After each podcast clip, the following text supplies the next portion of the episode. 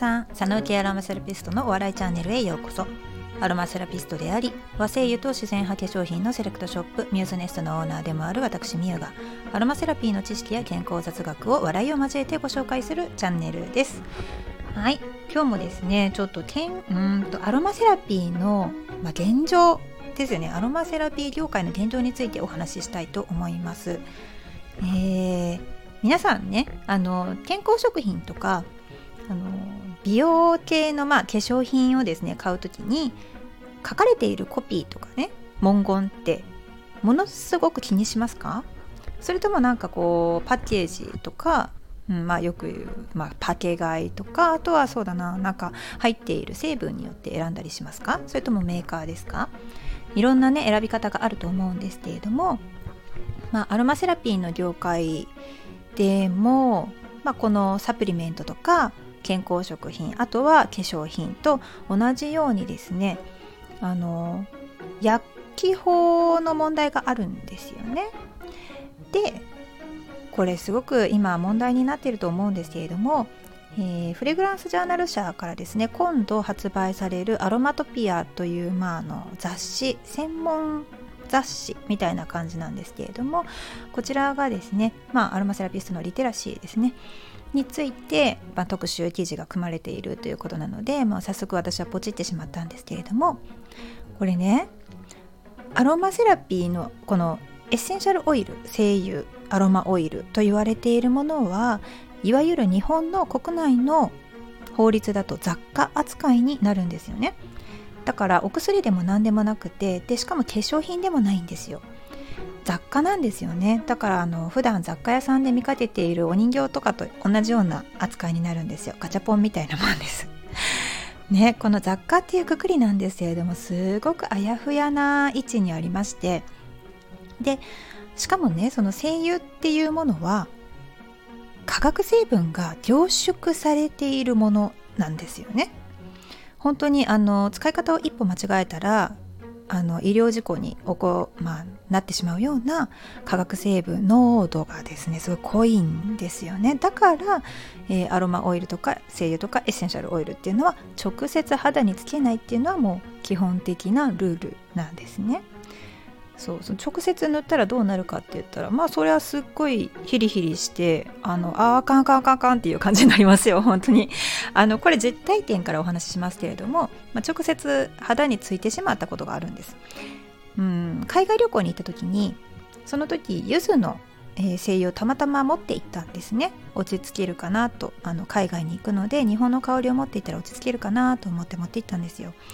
でその柚子のまあ、精油をですねティッシュに染み込ませて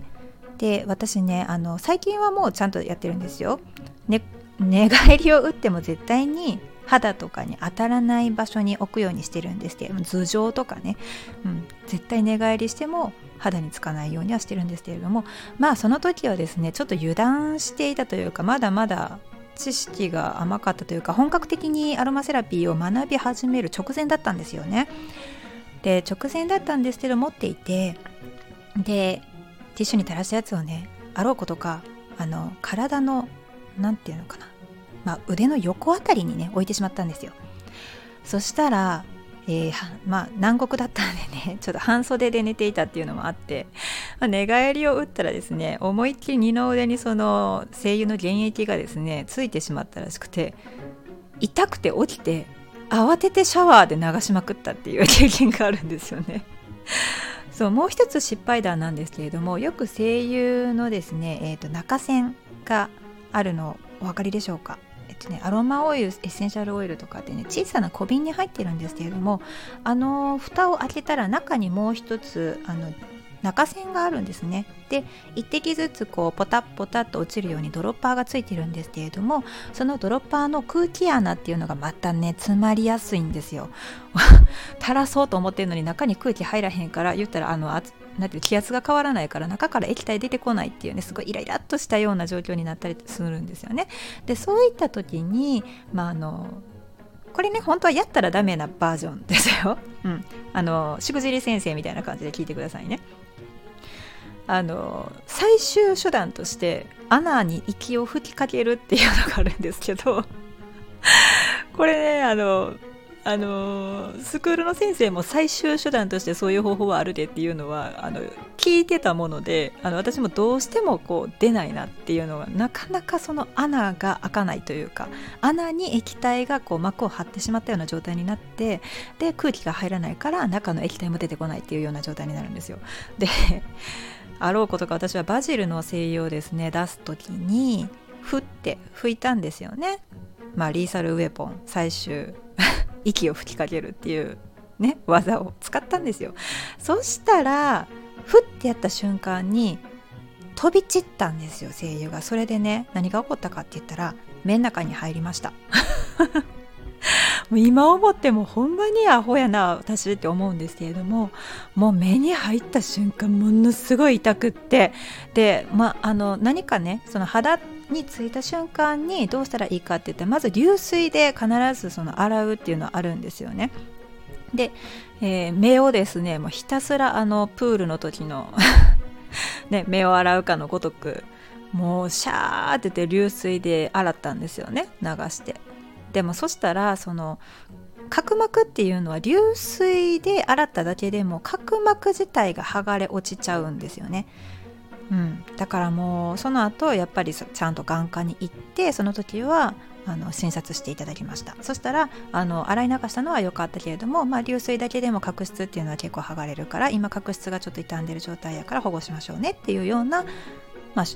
なんだろうな診察結果になったんですよね。まあコンタクト組の私としてはコンタクトつけられへん1週間っていうのがどれだけストレスフルやったかっていうか どれだけ精油のボトルに息を吹きかけた自分のことをアホやなって思ったか 後悔したかっていうことなんですよね、うん、なのであの皆さん絶対にあの 出にくいからって言って精油のボトルに息を吹きかけないようにしてくださいね。あのものすごい反射神経で私を嫌われるから大丈夫やねんっていう人は大丈夫かもしれないんですけど 液体飛んでくる速さと避けられます。結構距離近いんでね。そうでもねあ何が言いたいかって言ったら結構ねその雑貨とはいえ危険なものであるんですよ。うん、フィギュアは勝手に動いて悪さしに来ないですしね。フィギュア触ったところで別に肌痛くも何ともならないしあの病気に病気っていうかあの炎症も起こさないしね。そう。だから雑貨って言われているからこそそのいろんな法律がない状態なんですけれどもその雑貨に対してですねちょっと怖い話を聞いたんです。何々に聞くって言って販売するっていうのは本当現金なんですよね。で私が今までこのクラ,、えー、クラブハウスじゃなくてこっちのスタンド FM の方で、まあ、アーカイブに残るような話であってもこういう研究論文が出てますねっていうのは皆様にご紹介はしているんですけれども決してそれだけが全てではないという感じですね。例えばヒノキの肥満の肥満抑制作用についての、まあ、紹介をした実験の紹介をした回なんですけれどもあの時も、まあ、マウスの細胞に直接適化した場合の実験だからこれ人体には応用できないよねっていうようなコメントを残したりもしました。まあ、つまりその研究はされているし論文も出てきているし出ているけれどもさって言って何々に聞くからあのこれはおすすめですよっていう風な売り方をした時点でアウトなんですよ。でまあ、何が怖かったかって言ったらそのクラブハウスっていうのはアーカイブに残らないから、まあ、ある意味言いたい放題言ってもあの証拠として残らないんですけれどもまあとある方が結構ねその何々に聞く不定収素に聞く何々に聞くって言って物販をした場合にものすごいあのちゃんと売れるからそのアロマをお仕事にしたい方々は物販とかそのサロンをするだけでもなくクラフト教室をするだけでもなくちゃんと物販もした方がいいよみたいなお話をしてたんですけれどもその売り方はアウト完全アウトです。だからあの何々に聞くっていう、えー、言い方とかまあそのメディカルグレードだから大丈夫っていうような言い方をされた場合にですねあの安易に信用してそのまま購入にはつなげないようにした方がいいと思います。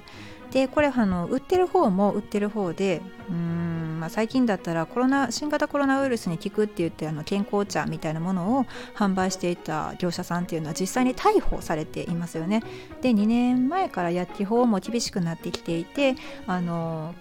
課徴金がですねかなり、えーと、大幅に増えたんだったかな、まあ、いろいろ法改正は進んでいるんですが、えー、実際にはそれはあの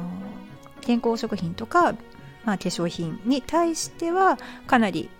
取り締まりがきついんですけれども、えー、アロマオイルとかエッセンシャルオイル精油に対してはまだまだ法が追いついていない状態でもあります。で、えーと、飲んでも大丈夫とか、えーと、あの高濃度で、えーと、含有されているハイドロゾルでの治療をしていますっていうようなその治療っていう言葉を使った時点で、えー、とその方がもしお医者さんだった場合はまだしもまあ、それは医師の診察にあたるわけですよね。でもそれってちゃんとあのした診察なのかどうかっていうところがポイントですけど、まあ、まずまずその方が医師である可能性っていうのは低いですよね。あのアロマセラピストである可能性が高いわけです。でどこどこの教会の資格を取っているといっても、まあ、あくまでその教会によって見解もバラバラなのであのあ資格を持っているからこの人は大丈夫なんだなとかまあ、ある基準にはなるんですけれどもその教会によっても、えーと、基準がバラバラだということを消費者の皆さんには認識していただきたいなと思います。でほんまにいやもうなんかなこれは何なんやろうっていうようなものが結構まかり通ってその世の中に流通してしまっている状態なんですよね。例えばその5本セットで1000円とかでですよしかもその5本が 1ml が5本セットで1000円とかやったら分かるんですよ。でもそうじゃなくて 5ml ボトルが5本入ってて1000円ってそれ何なんみたいな。えどういうこと？どういう値段で売ってんのっていうようなね。それほんまもんなんとかね。あとそのセットの中身がですね例えば、えーと、近畿事項が書かれていないとかね。そのセットを、えーと販売しているページに例えば近畿事項が書かれていないとかね。あったりするんですよ。でこれはあの私の運営するサイト上でもいろいろとその考えていかないといけないなっていう何て言うんですかね全部コピーとかを見直していかないといけないなっていうふうに考えているんですけれどもまたこれがですね薬機法っていうのがすっごいややこしくってもう専門のコピーライターさんがいらっしゃるような世界なんですよね。だからなんとなくふわふわっとした言い方でなんか目なんか目覚めに良いと目覚めブレンドみたいな感じとかこう安らぎとかまあゆいかさんがそういうネーミングをしているのはそのそういった理由からなんですよね。はっきり言えないんですよはっきり何々作用があってでこういった場合にはこういった使い方をしてくださいっていうのがなかなか言えないこの日本の法律の中でですね。ただそのあの生活にとって、まあ、取り入れていただいたらあの結構ですねそのまあ、生活の質が向上する場合が多々あるのは事実なんですがあの思いっきりその悩んでいる方に対して何々に聞きますっていう売り方はですねまあ、あの困っている人に困っているならこの神様を信じなさいって言ってるような言い方と似たようなところがあるなというのがあります。うんなかなかねその法律的にその禁止されているような言い方をして売るっていうのはちょっとねダメだなっていうふうに思いましたね。はい、今日は、まあ、あの私のしくじり しくじり経験からですね、まあ、あの声優は本当に化学成分が凝縮されているものだから取り扱いに関しては本当に要注意なんだよっていう話とあとその取り扱いに関して、えーと、雑貨扱いであって医薬品とか、まあ、化粧品ではないからって言って、えー、まあ、グレーゾーンをつついてですねそのあんまり取り締まられないような方法つまりそのないなていうんですかね証拠に残らないような方法で例えば口頭説明とかでね何々に聞くとかいう形で、えーと販売をされている方がいらっしゃったらその方からはちょっとか買わない方がいいかもしれない。そうあの営業妨害とか言われたらなんかいや営業妨害というかそういう売り方をしてはいけないってご存知なかったですか？みたいな感じで言いたいような感じですね。そのうんこれをされるとあのちゃんとその部分をですね守って何々に聞くとは言えないんですけれどもみたいな感じでこのいろんな表現方法をものすごく考えながら真面目に販売をされている店員さんとか、まあ、あのサロン様とかですねそういった方々に迷惑がかかってしまうんですよね。やっぱアロマなんかめっちゃ勧められたけどなんかもうこれ使ったら肌がめっちゃ痛くってとかなんか体調悪くなってとかそんな風にですね自己事件事故がまあね起こってしまうと悲しいなっていうのが私の今の心境です。はい今日はちょっと長々とですねあのー、苦言を呈するような形になったんですけれども、まあ、私も私自身もやはりね注意をしないといけないんですけれどもね。あの消費者の皆様もぜひ注意してそのどこから買うのかっていうのはあの注意をしていただけたらなと思います。ですぐに相談できるような相手なのかちゃんと責任を取ってくれるような相手なのかっていうのとあとそのせいでですね何かまあ、あの体調に異変を感じた場合はあのすぐに相談をしてで、えー、まあ、あのちゃんとですねおかしくなったりしたら医療機関にかかってというようなことをしていただきたいと思います。はいちょっともう長くなるからこの辺で切りますね。はい、えー、まあ、今日もちょっとね少しでも皆さんのお役に立てれば幸いです。はい、和製油と自然派化粧品の専門店ミューズネストのオーナーコンミューでした。